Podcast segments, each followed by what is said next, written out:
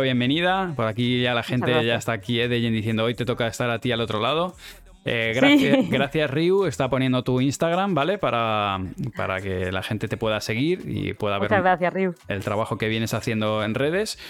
Y bueno, pues oye, que hoy me toca a mí. Hace ¿Cuánto hace que charlamos, que tuvimos la, la nuestra invertida? Bueno, no hace un año, porque empecé en el 3 de febrero del 2021, empecé con toda esta aventura.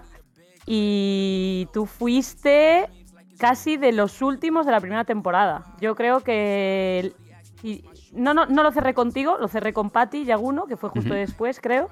Y después hice dos sorpresas en verano, porque luego me pilló ahí con el veranito y ya sabes, las niñas sin cole, eh, en trabajo y familia, y bueno, me podía caer el pelo si sigo con el descubierto todo el verano. Y después, pues nada, retomé bueno, los jugadores estaban a tope con, el circuito, por lo tanto no era el momento de molestar a ninguno, ni entrenadores, ni, ni jugadores, hay que respetar los tiempos de ellos, por supuesto. Y entonces en cuanto ya hubo el parón de, después del máster, ahí ya empezó la bomba de WhatsApps, oye, te animas, te animas, te animas. Y la verdad que estoy teniendo muchísima suerte, Manu, porque no, no hay un no por el camino, ¿eh? Bueno, suerte no, cuando no hay un no es por algo. Te aseguro que hay gente a la que le dicen que no, pero... Bueno, yo de momento, yo qué sé, igual si me meten en marrones, igual dentro de poco me, empieza a decir que no por, no seguir en los marrones. Pero bueno, de momento la verdad que todo muy bien. Bueno, todo muy bien. dices que tuviste que hacer un parón. ¿Te lleva, ¿Cuánto tiempo te lleva preparar estas entrevistas y bueno, el contenido. Pero al final parece que la entrevista, ¿no? Son los 40 minutos o 30 o 50 lo que dure, pero ¿cuánto, qué, hay detrás de todo eso? Pues mira, yo aprovecho la horita de, Instagram que me da, porque, bueno, los que tenéis ahí el clic y sois súper top, que os lo tenéis súper ganado, tenéis ahí un abierto directo, ¿Ah, lo que queráis. No lo sabía. Sí, sí, sí, tú tienes más de una hora, no, tú tienes lo que quieras, tú abres el, haces un directo y el tiempo que tú quieras. Pero, pero bueno, yo tengo esa hora de que la verdad está muy bien, no se hace largo, incluso a, los que sois entrevistados creo que hasta incluso se hace corto, se pasa rápido porque es muy divertido. Y, y bueno, yo tardo prácticamente la semana entera. Es decir, yo contacto con el, con el invitado, pues imagínate, un sábado. Empiezo a lanzar que va a estar el invitado, pues un lunes. Y, y el jueves entramos. Entonces yo desde el sábado hasta el jueves eh, estoy prácticamente con esa persona, aunque esa persona no lo sepa. Estoy, estoy trabajando y bueno, es que estoy en casa, estoy viendo vídeos de YouTube, estoy viendo todo tipo de entrevistas que haya dicho. Porque no me gusta la entrevista, o sea, no me gusta, con todos mis respetos a todo el mundo que lo hace, pero eh, la típica entrevista. Yo creo que al descubierto está triunfando, entre comillas, y a la gente está gustando porque es muy natural es muy natural. O sea, aparte como conozco a las jugadoras o incluso a los entrenadores que sí, estuvo Martín, como los conozco, pues yo la conversación ya es de otra manera. Como sabemos de lo que hablamos, ya las preguntas son no, es otro rollo, yo creo. Bueno. Eh, ¿Paró? Se me ha. Sí, Vane, te has quedado ahí un poco robot, pero. Eh, no sé cómo lo habéis escuchado desde el otro lado, dejadme ahí en comentarios, pero bueno, más o menos. Creo que sigues viva, de momento. Eh... ¿Sí? Vale, vale. sí, y no será porque no tienes a todo el mundo coaccionado para el, para el wifi. Bueno, no, es que nada, nada, ¿eh? O sea, el wifi está solo para mí, ya te lo digo, ¿eh? Me dicen que sí, que lo repitas otra vez, porfa. Eh, no, sé, no sé dónde os habéis quedado, pero bueno, al final tú te preparas la entrevista y, bueno, pues es, Una semana prácticamente, estoy una semana entera con, ese invitado, viendo vídeos de YouTube, eh, entrevistas que ha hecho, bueno, un sinfín de historias y hasta que llega la entrevista y estoy, vamos, estoy empapada de información.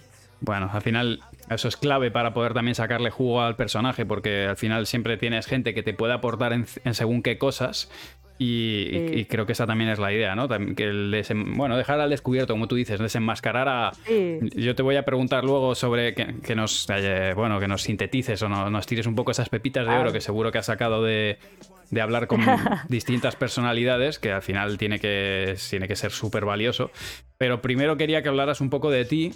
Eh, yo te conozco del circuito, te he visto jugar. No sé exactamente ahora a qué estás dedicada, pero me gustaría que hablaras, pero bueno, que nos cuentes un poco de dónde vienes y qué es lo que estás haciendo ahora. Para muchos te conocen en el chat por lo que estoy viendo, pero para el que no te conozca, ¿de dónde viene Vane Alonso y por qué tiene esos contactos que tiene con los jugadores profesionales y los entrenadores? Bueno, pues porque me he dedicado al pádel profesional, me aventuré en el 2011, creo que empecé, 2010-2011, con de aquellas Carmen León, que era mi compañera. Eh, la verdad es que empezó como una prueba, porque aquí en Galicia eh, prácticamente ganábamos todos los torneos, las dos veníamos del mundo del tenis, y una amiga en común nos dijo, oye, venga, os patrocino el primer torneo. Y allá que nos fuimos a un PPT, que era de aquella, eh, en Barcelona.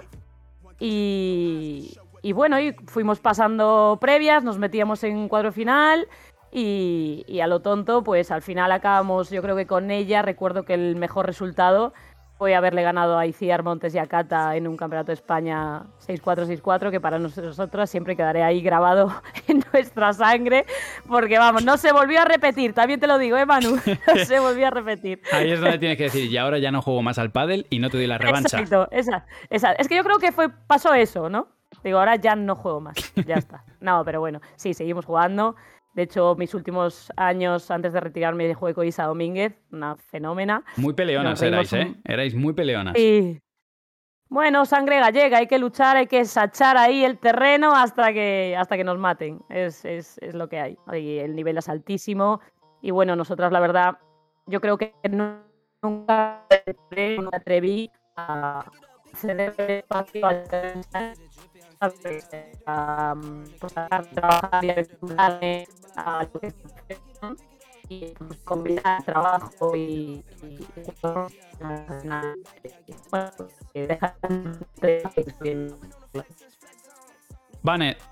te ha vuelto a pasar, te ha vuelto a pasar lo mismo. Te has vuelto a convertir en robot. Eh, en robot, bueno. Sí, me he quedado en. Bueno, que nunca me atreví. Creo a. No sé, has dicho algo de compaginar, creo. Ahí, ahí es donde no nos hemos quedado. Claro, no me atreví a dar el salto a decir, bueno, pues voy a entrenar, me voy a dedicar profesionalmente al pádel. ¿No? No, no, sé si, no sé qué viene antes. Siempre hago a veces esta pregunta a la gente que es profesional y que se dedica exactamente al pádel. Digo, ¿cuál fue el punto de inflexión? ¿Fueron primero los patrocinadores y luego entonces fue lo que te hizo tomar la decisión a, a dedicarte profesionalmente? ¿O te arriesgaste y salió bien? Entonces, pues bueno, yo creo que yo no me arriesgué porque los patrocinadores obviamente no los tuve, si los hubiese tenido me hubiese arriesgado, pero bueno, los patrocinadores a ese nivel, ¿eh? me refiero, siempre los he tenido, pero no como para dejar de trabajar. Tú ahora que ves, que hablas con, bueno, con los jugadores y jugadoras contemporáneas, ¿crees que ahora se tiene más fácil que lo que lo teníamos antes, los que jugamos el PPT o etapas anteriores? ¿Crees que es más fácil ahora? Yo creo que como todo, ¿sabes? Al final, como todo crece, pues hay más empresas que se interesan, hay, hay más gente que le gusta, entonces igual sí, tienen, sí tienen más oportunidades de patrocinio y de... Incluso yo, ¿eh? que ahora que estoy después de, la, de retirarme en el 2019 por una rotura de, del supraespinoso y me he recuperado perfectamente, eh, aún hoy en día veo que tengo más facilidad quizá a la hora de buscar algún patrocinio, no obviamente grande, pero un patrocinio que te ayude a seguir compitiendo y a retomar la competición. Entonces yo creo que es más fácil ahora que antes, sí, yo creo que sí.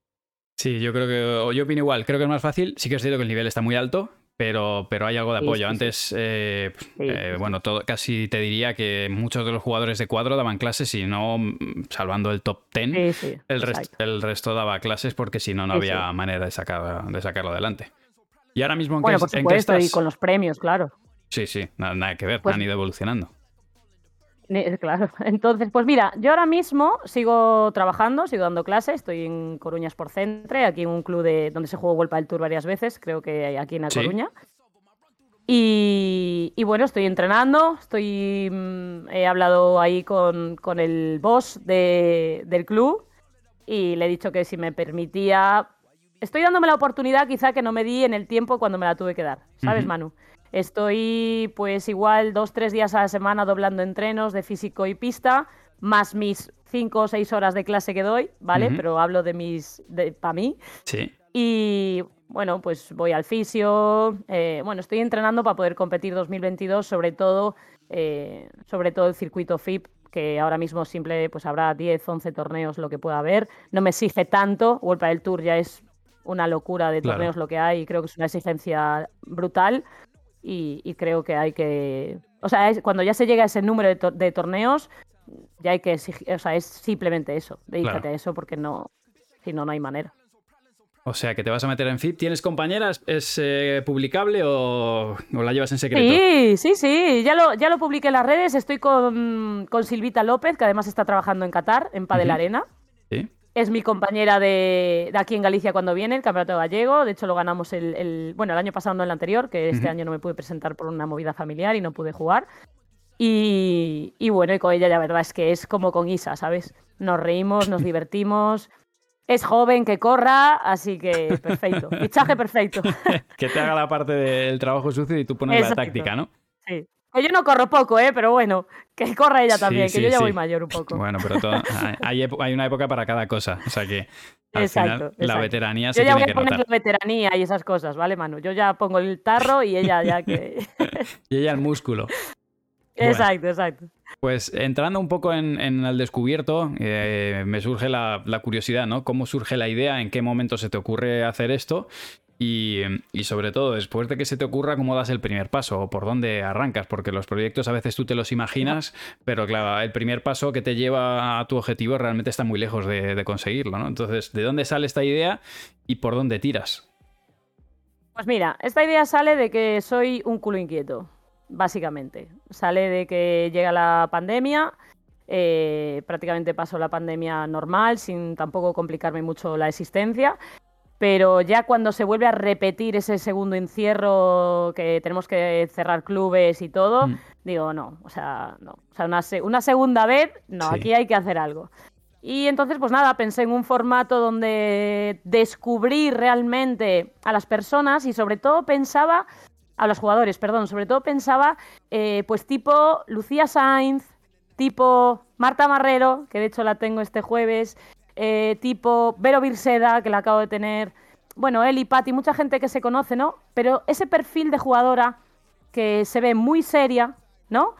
O al revés, que se ve muy alegre, pero luego fuera de la pista es de otra manera. Y yo quería enseñarle eso a, a la gente, ¿no? Mostrarles realmente cómo son. De hecho, me ha encantado que después de la entrevista de Lucía Sainz, de la entrevista de Vero, eh, mucha gente me escribe después diciéndome muchas gracias por descubrirme a esta jugadora porque realmente no la tenía como, como se mostró. Y, eso para mí siempre les le contesto lo mismo, objetivo cumplido. Es que para mí es eh, mostrarles, vosotros, por ejemplo, Manu, yo me parece que eres un tío que realmente se muestra como es, ¿sabes? Siempre, pues eso, risueño, atento con la gente. Entonces, más que nada, yo quería charlar contigo a modo que la gente te conociera, pues, bueno, distendido, sin tener que llevar todo el programa, sin, ¿sabes? Cambia mucho, ¿eh? que te claro, cambia un montón. A sí, sí, sí, sí, sí. Y él y Patti, pues igual, son gente que, joder, tal cual están, tú las ves y es lo que son, y súper agradables, y, y, que las abrazarías cien mil veces, y todo eso, ¿no? Pero es gente que me gustaba que las vean a modo distendido y la verdad es que funciona, está guay. ¿Has estado también eh, entrevistando chicos o solamente has hecho la parte femenina? No, he hecho, mira, pues he entrevistado a, Martín, ¿vale? Porque en su momento lo llegué a, bueno, compartíamos entrenamiento, entrenaba un poquito con él. Eh, Nacho Gadea, porque lo enlacé con Ángela Caro.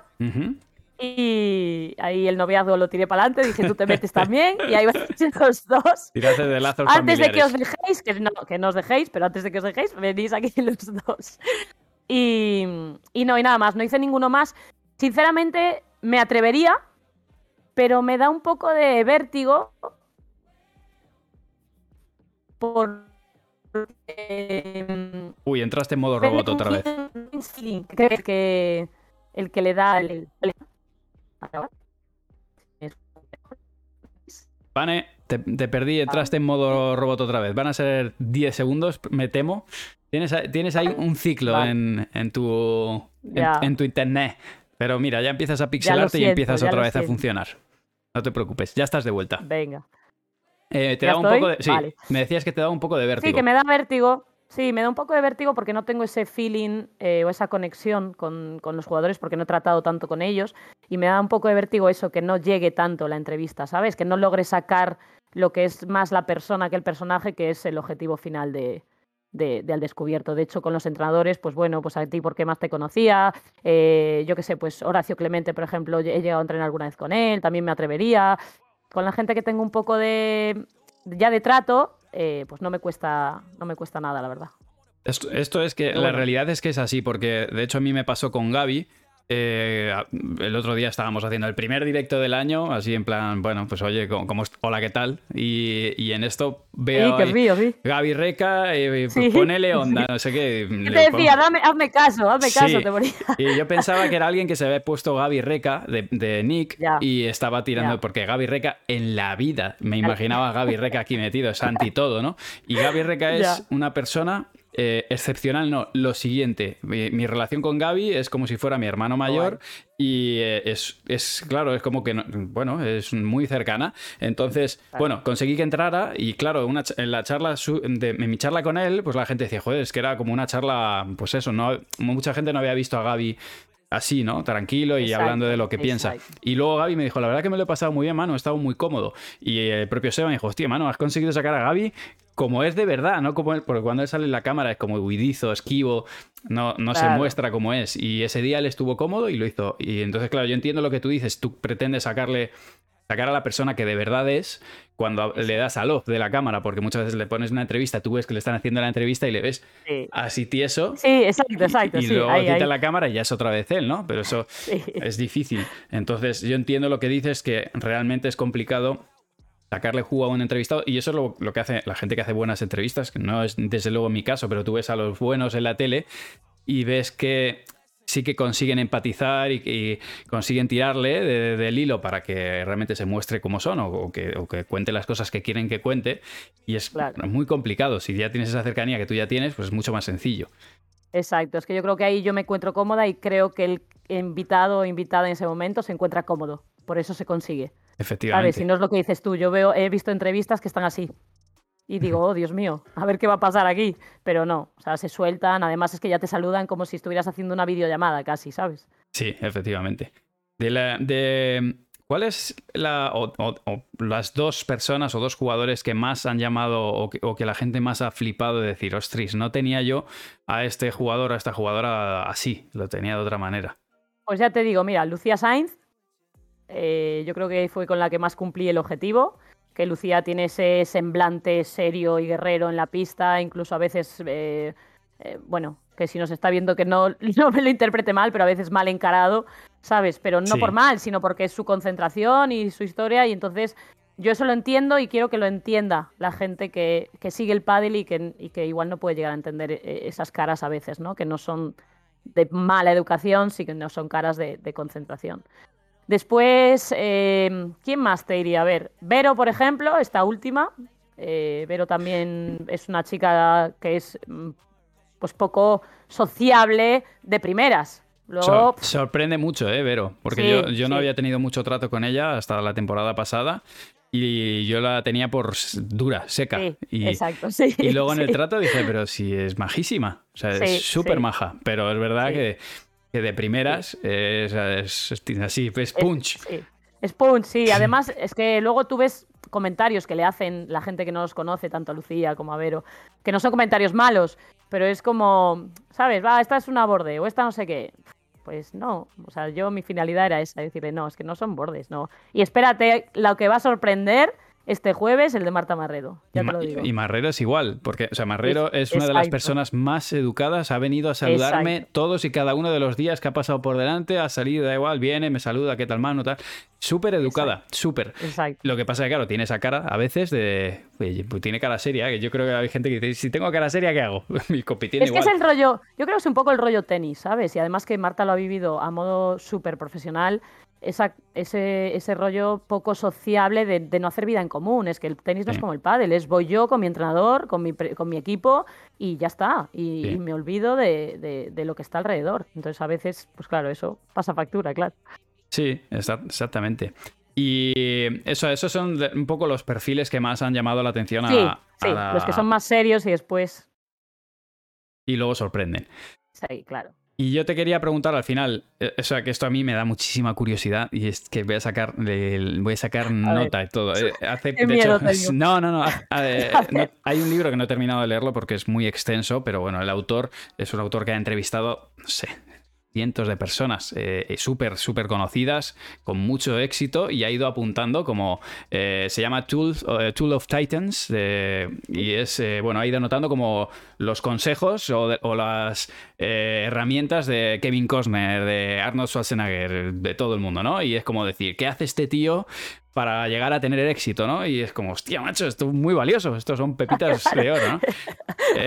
entonces, eh, yo te quería preguntar, ¿qué has aprendido o tirarnos algunas cosas de decir, hostia, has, hablado un poco en el descubierto con gente que te habrá contado de dónde vienen, cuáles han, sido los puntos de inflexión en su vida, eh, herramientas. Bueno, ¿qué, te ha quedado después de esta temporada que has hecho? ¿Qué pozo te ha dejado? ¿O cómo te ha inspirado? ¿O qué cosas crees que pueden inspirar a otras personas? Bueno, yo creo es que cada una, Manu, vale tanto la pena. O sea, yo em, ahora cuando estuve con COVID y estuve ahí parada en, en, la cama, eh, me hice un repaso de todos los directos que hice para hacer ese, bueno, un pequeño reels de un pequeño momento con cada uno. Y es que cada uno tiene su momento de risa, su momento de, de incluso de, de, hablar. Mira, llegamos a tener, Ceci, Reiter y yo, una conversación sobre pádel de menores, donde un padre escribió en comentarios, eh, gracias porque me acabáis de abrir los ojos y voy ahora mismo a pedirle a mi hijo perdón. O sea, a mí se me pusieron los pelos de punta, Manu, de verdad. Y le dice, y Ceci justo lo leyó a la vez que lo leí yo y ya dijo, Vane, ¿ves? O sea, es que esto ya merece la pena el directo. O sea, solo por esto, ¿sabes? Entonces, ¿yo con qué me quedo? Pues mira, que todos están ahí por algo, porque todos están por constancia, dedicación, lucha, o sea, nada ha sido la suerte, ninguno ha dicho, ah, es que de repente me llamó eh, Pepe y he tenido la oportunidad de mi vida y aquí estoy. No, o sea, todos, eh, la base es trabajo, dedicación, mucha, todos hablan de la confianza, todos, la confianza en su equipo, la confianza en su entrenador, la confianza en su fisio, nutrición, todo, todo lo que les rodea, tienen que estar creer enormemente en ello si no creen que el equipo así no funcionaría. Yo me quedo con eso, que es que lo que les mostramos a los menores que nos puedan ver, o a la gente que ya no solo el pádel, sino que hay gente que tenga un proyecto, eh, constancia, trabajo, dedicación y nada, de rendirse. Que palos los vamos a llevar todos, ¿sabes? Y, si no es antes, será después y, y es que es así, es así. Yo lo tengo claro. Y además que cada día tenemos bueno, cada día hay más competencia eh, y, claro, es que a día de hoy, aquí en, el chat ahora, bueno, la gente iba comentando y, hablaban un poco de cómo ha evolucionado y bueno, tú y todos los que ya llevamos más tiempo en esto lo hemos vivido, momentos en los que tenías que explicar qué era el pádel y, momentos en los que ahora pues empiezan a reconocerse y yo lo he contado varias veces, en la, la última vez que coincidí con Lebron y Galán en, fue en el torneo de Córdoba, los vi salir de la estación del AVE y, había gente ya esperándoles en la estación del AVE y ya, ya les paraban y tal. eso era impensable en la calle, ¿no? O lógicamente en un club de pádel, eh, en el polo de Barcelona, pues había una, era una marabunta, pero fuera del polo de Barcelona conocían a, cuatro jugadores o a cinco, al resto no los conocían, ¿no? Y, ya es verdad que, bueno, eh, ha crecido muchísimo, ¿no? Pero con la experiencia, Vane, te has quedado pillada. Dime si sigues por ahí, que has quedado congelada. Serán 4 o 5 segundos, imagino, y volverás. Aloja. Pero te oigo, ¿eh? Te oigo Sí, perfecto. Ahora ya te escuché yo a ti. Es que antes, antes no te escuchaba. perfectamente todo. Estaban diciendo por aquí ya... Nada, no estaba hablando. Creían que de esta no volvías. la, gente... pobre. Te estoy dando, te estoy dando el directo, tío. No, no te preocupes. Siempre, mira, siempre acaban pasando cosas. De hecho, hay veces que viene de Twitch el problema. Eh, todos los días pasa algo, o sea que no te preocupes. De hecho. Yo más wifi, más wifi no puedo pedir ahora, hermano. ¿eh, no, te preocupes. Hemos tenido de todo. Tengo hasta mi hija sin tele, flipa. O sea, está en el salón diciendo, a ver, vamos a ver, ¿cómo puedo poner yo los dibujos aquí? Déjate que no sea ella que te esté haciendo boicot. Igual, igual, igual. no te preocupes que este tipo de cosas están a la orden del día. Eh, quería preguntar, con la experiencia que tú ya tienes, eh, ¿cómo, o para aquellos que son padres, están por aquí en muchos, eh, tengo gente que ya el perfil ya pues van entrando en edades que tienen niños, eh, o incluso si hay algún menor, ¿cuál, cuál crees que es el camino que, que se debe recorrer como padre? Eh, para que tus hijos empiecen a competir. Porque parece, hablaba de los top y parece como fácil de decir, no, quiero que mi hijo sea como Galán. O si hay alguno más joven, dice, yo quiero ser como Galán. No es fácil. Yo he visto crecer a Galán y he visto cómo crecen los jugadores, pero desde tu punto de vista, ¿cuáles serían las acciones o, eh, qué, le recomendarías a un padre que quiere que su hijo se dedique al pádel a día de hoy, que es una modalidad deportiva que parece que tiene futuro? Bueno, yo lo primero creo que pienso que el que tiene que querer dedicarse al pádel es el hijo, no el padre el que quiera que el hijo se dedique al pádel. Luego creo que tiene que haber eh, muchas conversaciones. Creo que las conversaciones tienen que ser muy fluidas entre padre e hijo. Eh, después creo que hay una línea muy fina que es muy difícil acertar en ella, hasta qué punto un padre se puede meter, hasta qué punto un padre debe ceder el terreno. Eh, y obviamente a veces pues se equivocan, a veces por insistir y, no, no, tienes que descansar, tienes que entrenar, tienes que, yo qué sé, a veces no sabes hasta qué punto debes eh, insistir en que no vaya a entrenar o darle descanso ese día porque realmente se merece descansar. Yo creo que hay una línea muy fina que ahí a los padres hay que perdonarlos, creo que es muy difícil saber cuál es. Pero yo creo que es muy importante, uno, que el niño tenga la ilusión por, por ser, que tenga claro que quiere ser eso, que tenga claro que eso no se consigue del día a la mañana, que va a pasar por 250.000 fases, va a pasar por la fase de tener una época que está jugando muy bien y va a ganar, va a tener una fase en la que igual no está jugando tan bien por la presión de que ha ganado antes y gente que le ganaba antes le va a ganar a él. Eh, volverá a la fase de, si esa la ha superado, volverá a la fase de jugar muy bien y volver a estar arriba. Entonces, es que esto es una montaña rusa, Manu, y tú lo sabes. O sea, de repente estamos en una época muy buena, de repente en una época mala. Eh, yo me quedo con lo que te dije antes, con que se confíe en el equipo, con que el padre confíe en el entrenador barra entrenadora Em, creo que es muy importante diferenciar las parcelas. Creo que hay que tener la parcela padre-hijo y la parcela entrenador-alumno. Y, el mundo pádel y el mundo casa-familia. Eh, creo que no se deben mezclar ¿no? los, los roles, ni, ni las parcelas, ni nada. Que a veces el padre o la madre, por demasiada ansia, cruza la puertita de la parcela y empieza a decir, ¿y por qué no eh, puede jugar mi hijo este torneo? ¿Y por qué no puede mejor jugar con ese en vez de con este? ¿Y por qué no prueba a jugar mejor en el revés que en la derecha? Bueno, señor, déjeme en paz, ¿vale? Eh, usted ha confiado en mí para entrenar a su hijo o a su hija. Y si lo ha hecho, confíe en mí. Déjeme a su hijo ahí, váyase, vaya a comprar o, a... o si quiere esté ahí, pero esté tranquilo, o sea, sin hablar, sin, sin gesticular, sin dar opinión y, entonces pues todos nos llevaremos bien y el niño será feliz. De la otra manera, los niños lo que perciben es igual malas caras entre entrenadores y padres o cuando el niño llega a casa el padre hablando mal del entrenador y Manu eso es un lío. Y el niño callado sin poder expresar lo que siente y a mí me parece que bueno, que es muy importante saber cada uno su sitio y que fluya que fluya, que luego que se divierta, que se esfuerce, que sepa lo que es el sacrificio, que sepa lo que es no rendirse y a raíz de ahí, para adelante y lo que sea. Muy de acuerdo, sí, es realmente muy complicado ¿eh? el tema de, los menores. La verdad que no, no tengo ahora tiempo de, tocarlo, me dedico a, jugadores ya adultos. Pues es un mundo, ¿eh, Manu? Sí, lo tengo, lo tengo claro. Sí, sí, sí, lo tengo claro. Y, quizá en los cursos que damos, de, porque separamos lo que es el coaching profesional, cuando doy los cursos de, cómo coachear partidos, separamos lo, que es el, mundo profesional o de, de absolutos de lo que son federativos y menores, porque los menores van con muchos chicos y claro, no, se hace un coaching de banquillo al uso, sino que tienes muchos... Y siempre coincidimos en lo mismo. El mayor problema viene por, cómo gestionar el equipo de padres más que el equipo de niños. Los niños les dicen a jugar a la pista y van contentísimos, pero realmente controlar a los papás es lo complicado. Y, bueno, al final, bueno, pues consejos como el tuyo, el, que le digan al papá, tú, papá, tu tarea es esta, acompañarlo, eh, ayudarlo con los que se organice con horarios, cuando tiene que ganar, tal, tal, y de aquí para acá es mi trabajo y esto es lo que voy a hacer yo. Es que incluso Manu me atrevería a decir que hasta la educación dentro de pista. Es decir, yo creo que un entrenador tiene que saber lidiar con un raquetazo contra una valla, con, con, una palabrota, con un mal gesto hacia el compañero. Es decir, esa educación no tiene que saltar el padre desde la grada. Oye, ¿cómo no sé qué, te saco de la pista?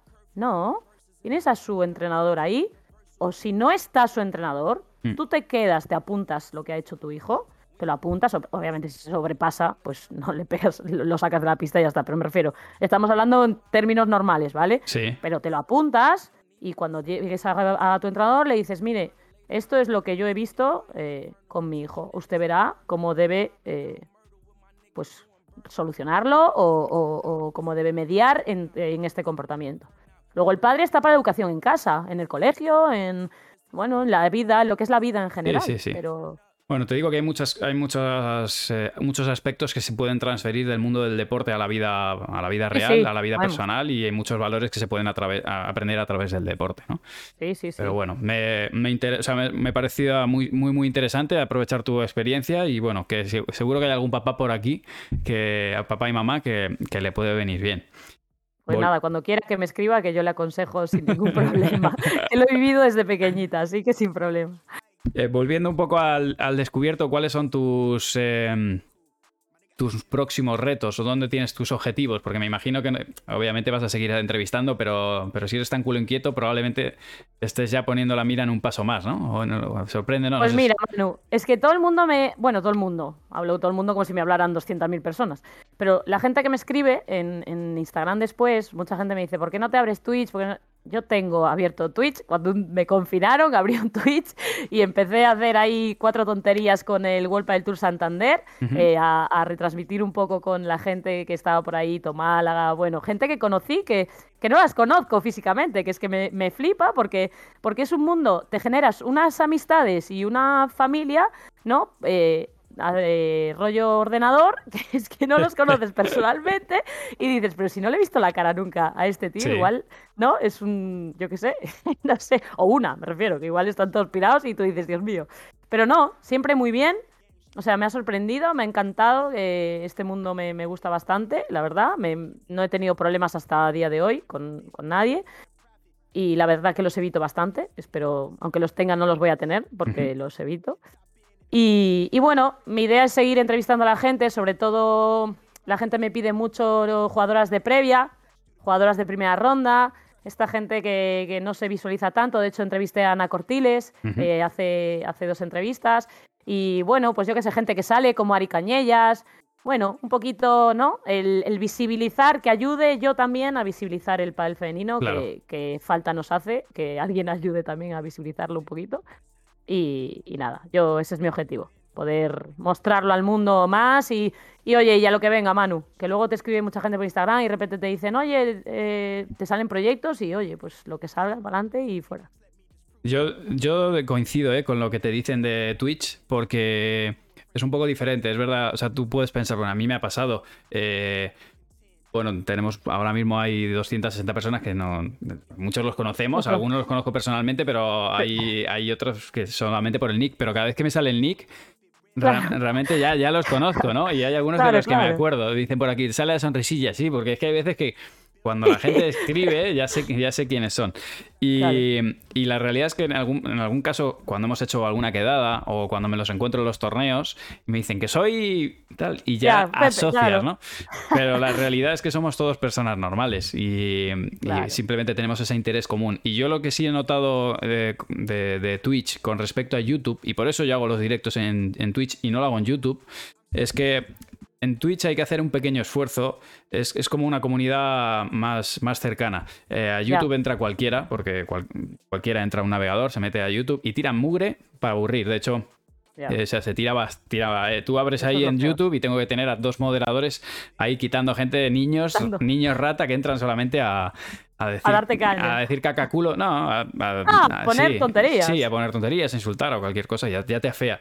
no tienes esa sensación de eh, cercanía con las personas, ¿no? Y, a mí Twitch fue un descubrimiento, le, tenía bastante atravesado y bueno, he tenido mucha suerte porque me han ayudado con ello, pero yo altamente recomendable y sobre todo porque luego también puedes exportar a piecitas para Insta o lo puedes exportar para, para subirlo a un podcast, por ejemplo, que es, una, es uno de los descubrimientos, el, el, hacerte un viaje de dos horas y, y, escuchando, por ejemplo, esta conversación nuestra, está, eh, mañana está en Spotify.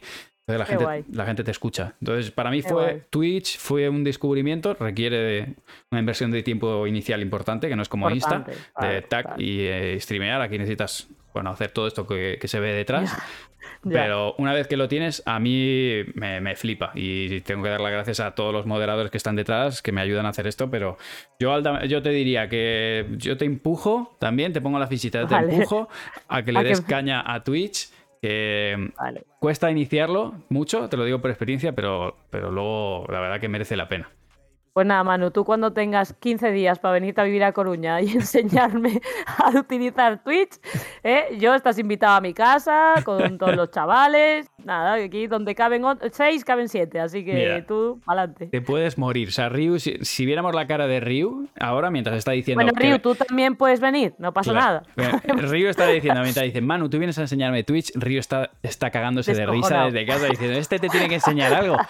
Que a veces le llamo, digo, Ryu, no, Ryu, no no sé qué pasa, tío, con esto. a ver, dale al botón, tío, dale al botón ahí. Pero, Manu, estos son niveles. Tú sí me enseñarías a mí. Claro, Ryu, que te dará a ti mil vueltas, te enseñará ti, claro. Y, luego, igual yo puedo llegar a la fase de estar donde estás tú y ya enseñarle a otro. Efectivamente. Esto va así, esto va así, esto va así. Esto, es así. Bueno, pues. Esto es como los monitores de pádel a veces también, ¿eh? ¿No? El típico alumno que te viene y dice, quiero entrenar con Manu Martín, y igual no le da la pelota. Entonces dices, mira, pero es que no importa que te entrene ahora mismo este monitor que es muy válido para que te entrene y después, pues igual te puedo entrenar yo también. Me refiero que eso no te pasa a veces. Que sí, me pasa un montón de veces. Sí, sí, sí, es verdad. Y, No, no, yo con eso lo quiero entrenar, que se me entrena mal. Y yo, pero si no lo has probado, ¿cómo sabes si te entrena mal? Es como, mira, es que yo te lo puedo explicar, pero te voy a explicar lo mismo que te ha explicado tu profe. No te voy a decir magia. De hecho, es que depende más de ti que de mí. Yo te puedo explicar todo, pero, pero, va a depender de ti. No puedo correr más. Exacto. Eh, te tengo que preguntar, que me han tirado antes, hace ya bastante, pero no quería salirme del hilo. Pero bueno, eh, vamos a corresponder a preguntas que te han ido dejando y aprovechar también, chicos, que le voy a dar 5 o 10 minutillos más eh, para hacerle preguntas. Me preguntaban por tu pala, me decían algo así, no sé si tienes la pala, tú estás usando la de Majo o la de Mapi, a ver si lo... Yo la de Mapi. Eso es. Y bueno, me preguntaban que por qué la habías elegido y que qué sensaciones tenías. No la conseguí encontrar, pero... Pues mira, yo siempre he jugado con una pala redonda eh, más que nada por, por, mi perfil físico sobre todo. Yo que me, tire de la pala de la punta eh, me cuesta moverla y con la lesión de hombro y tal, eh, bueno, la muevo peor, me pesa más y entonces pues no, no, no, me, no, me, no me adapto a ella, al perfil de lágrima, diamante y todo esto. Siempre he jugado con pala redonda, mm, siento mucho control con la pala y siento que me despide cuando le quiero pegar sea, yo considero que tampoco sea una derecha que no le pegue, creo que por arriba también eh, le pego bastante y, me, y me, responde, me responde la pala. Y sobre todo es que noto que, bueno, el punto dulce es bastante amplio, no es, no es muy pequeñito, cada veces pasa con la lágrima que igual tiene el punto dulce mucho más o arriba y más pequeñito, pero con esta me he notado súper cómoda con ella y sobre todo a la hora de, de estar rápida en la red y de moverme, la muevo súper bien. Mapi nos decía lo mismo, que ella necesitaba, por el problema suyo con el hombro, necesitaba una pala que se moviera bien, que no le cabeceara demasiado y así como Majo tenía otra forma, que Mapi se encontraba muy bien con esta forma. Cuéntanos cuántos grips le pones, que no lo han preguntado todavía, pero lo van a preguntar, así que ya me adelanto, que la gente es muy curiosa. Yo, el original más el que tiene. Vale. No, no más. Y de hecho tampoco se lo pongo muy, muy juntito para que sea grueso, ¿vale? Lo pongo normal. Ni tampoco los tiro como Lucía Martínez, ¿vale? Sí, has visto ese, ¿Pero lo has visto en persona o lo has visto en el vídeo? No, lo he visto en persona y lo he visto contigo en el vídeo. Sí, es una obra de arte. Es una obra de arte. Yo decía, tía, está ahí, le falta sacar la lengua. Y... y tirando, que tira el grip, que parece que se va a romper, pero tira ahí el chicle hasta. Que suena, que suena, que suena, suena cuando está, ahí, está sonando. digo, tía, si esto tienes una piruleta. Eh, me pregunta P de Antonio M, dice, ¿qué dureza, qué dureza eh, dirías que tiene la pala? Esto es algo que, claro, a veces como, contamos sensaciones y tal, pero para ti, ¿qué dureza crees que tendría la pala? De, nivel de que del 1 al 5, del 1 al 10, del 5 máximo, 10 máximo. Del 1 al 5 máximo, por ejemplo, para no llevar mucho intervalo, pues diría que, bueno, pues, pues la pondría en el 3, ¿eh? No es muy dura y no es muy blanda. Me refiero, no es una pala que... Y si tengo que decir que es algo, es un poquito más dura que blanda. Yo creo que eso, eso ayuda. O sea, no es durísima, pero es más tirando a, a, dura. Vale. Sí, el otro día no sé por qué, leyendo, creo no sé si ha sido ayer o antes de ayer, subí algo de una Nox y la, o sea, bueno, claro, la, la review de la Nox eh, y me decían que había un comentario o dos ahí, decían, para mí todas las eh, Nox son blandas. Y Para mí nada, para nada que ver, porque son medias y algunas son medias tirando hacia duritas, para nada de blandas. Hecho, yo diría que pocas palas de Nox son blandas. O sea, que tiren hacia blando. Yo, por ejemplo, para muy blando, yo considero, por ejemplo, la goma de las drop shot, ¿Sí? yo las veo muy blandas. Igual, oye, hace mucho que no toco una dropshot, ¿eh? no, pero es por la fabricación, porque dropshot es, es, Pakistán y... Es como foam, ¿no? Y, eh, algunas son foam, algunas, pero sobre todo es diferente, porque, por ejemplo, Adidas dropshot son Pakistán y, y Nox, Bullpaddle son China. Y, quieres que no, tienen como un tacto, o sea, son diferentes. Y, es efectivamente es esa sensación que tú tienes, ¿no? De, Es de que como que coge la bola, ¿sabes? Mm. La coge y la despide. La drop shot, o yo que sé, muy blanda, la Acheron, muy blanda también me parece, blandísima. Creo que empiezas muy bien con ella y cuando pasan tres meses se ablanda la pala y ya no responde igual. O sea, de lo que yo he probado, ¿eh? que yo no es por criticar, me refiero, son sensaciones mías de palas que he tenido en la mano. De alumnos, porque yo llevo 12, 13 años con Nox. Desde que nació Nox, yo he sido el primer. Puedo chulearme de que he sido el primer fichaje de Nox. ¿Sí? Y ahí sí, sí, sí. A sí. decir a Rafa Méndez que estaba ahí chuleando él, pues nada, mira, la primera. Sí, Sí, porque mira, ellos eh, en una época, eh, Gelo vivía en Coruña, en La Coruña. Mm. De hecho, entrenábamos a veces Carmen, León y yo, y ellos eran de los que metían 100.000 bolas, y de aquella época era lo que necesitábamos. Ahora hay mucho más ritmo de pelota en cuanto a velocidad, ¿no? Pero de aquella época era como, pues eso, Iciar, Neki, Paula Yeraguibel, te pasaban 250.000 pelotas para el otro lado. Y, y era como, necesitamos tíos que no fallen, que de vez en cuando la aprieten, pero que sobre todo no fallen, ¿vale? Pues este era un poco el perfil. Y a raíz de ahí ellos, oye, tenemos algo para el año que viene, ya veréis, no sé qué, no sé cuándo. Nace la marca y nos fichan. De hecho, joder, nos fichan que hasta en alguna vez teníamos algún póster de estos de que en mi vida soñé yo que estaba un póster de estos de pádel, ¿sabes? Qué bueno. Pues un póster, sí, en, en, bueno, en algún club de San Cugat hicimos algún clinic donde coincidí con Ale, con Salazar, con Carol. Bueno, pues nacimos con ellos y yo ahí sigo con ellos. La verdad que para mí son mi familia padelera sin ninguna duda. Qué bueno. Bueno, oye, ese detalle no lo conocía. Mira, me lo quedo a la próxima vez que, hable con Rafa. Em, me habían dejado aquí uno M Silva 18 que me ha gustado. ¿Podrías dar un consejo para alguien que ha empezado ahora a impartir, a impartir clases, es decir, siendo monitor? Sí, claro. Pues mira, a mí me gusta cuando fichamos algún monitor, pues yo soy directora de la escuela y los fichamos y, les damos las, oportunidades incluso a los chavales que tienen 20, que han sido alumnos nuestros, ¿no? Que quieren empezar a, a meterse que les gusta, no por ganar dinero, ¿vale? Que es diferente, ese monitor se nota, ¿vale? Se nota el monitor de me quiero sacar unas perras y se nota el monitor de me gusta lo que estoy haciendo, ¿vale? Nosotros le damos la oportunidad al de me gusta lo que estoy haciendo. De hecho, tenemos un monitor que hace nada dijo, estaba estudiando la carrera de, una ingeniería en Vigo y, es que él entrenaba mucho, era alumno de un compañero, del otro director mío de escuela, y le dijo, Jorge, es que a mí me encanta el pádel. Es que yo quiero vivir del pádel. Yo estoy estudiando esta ingeniería pero no la voy a dejar, la voy a estudiar online, pero quiero meterme a dar clase. Entonces, el primer consejo es que se forme, eh, lo anotamos a, un curso de, monitor, que aprobara y toda la historia, eso es lo primero. Y, después, pues ya le empezamos a dar una clasecita, sobre todo de iniciación, de niños. Y mi consejo es mucha ilusión, eh, que piensen que lo que él siente se lo va a transmitir al alumno. Eso es importantísimo. Entonces es muy importante que aunque nosotros tengamos un mal día, en cuanto cruzamos la puerta de la pista para, o del club adentro, se nos transforma la cara, somos los más amables del mundo, los más educados, tenemos una sonrisa para todos nuestros alumnos y, y enseñarles con la mayor ilusión que ellos vienen, pensad que dejan de hacer algo esa hora para ir a junto tuya a que les enseñes algo. Eso lo tenéis que pensar muchas veces, ¿sabes? Yo lo pienso un montón de veces. Digo, es que esta gente, tío, está dejando de hacer otra cosa por venir aquí a la clase conmigo. O sea, les tengo que dar lo mejor de mí, mi mejor versión. No puede ser que yo les dé una clase como si, ¿sabes? ya no están dejando de hacer una cosa. Yo recuerdo un comentario que me hizo un alumno y dice, tío, es que llevaba una semana entera esperando esta hora. Porque cuando acaba tengo otra semana entera hasta la semana que viene para dar clase. Entonces es, llevaba una semana entera pensando en este momento. O sea, tú imagínate lo importante que es hacerlo bien para ti. Y dice, bueno, pues hoy doy cinco horas, mañana cinco horas o siete o las que sean, ¿no? Pero es que para esta persona es esta hora los miércoles a las ocho. Y es que hasta el miércoles que viene a las ocho no vuelve a estar en clase de pádel. Entonces, claro, te quiere... Y hay el típico igual monitor de te tengo que anular la clase, es que hay Barça Madrid, es que hay... Eh, y el otro te quiere matar. 15 días sin dar clase. no, no, claro. De hecho, mira, yo, bueno, porque ahí en Madrid las distancias son mucho más, son diferentes que aquí en A Coruña, ¿no? Pero yo tengo unos alumnos que de hecho me vienen, me vinieron hoy, me vienen todos los martes desde Sarria, para que te hagas una idea, Sarria a Coruña es una hora y veinte de viaje. Uf. ¿Vale? Vosotros estáis acostumbrados a hacer ese viaje igual de un club a otro. No, no, no, no, no, tanto. A ver si pillas atasco tranquilamente, pero no, no. Las distancias en Madrid son múltiplos de 30 minutos. O sea, es casi te digo que tienes 30, 40 minutos a cualquier parte.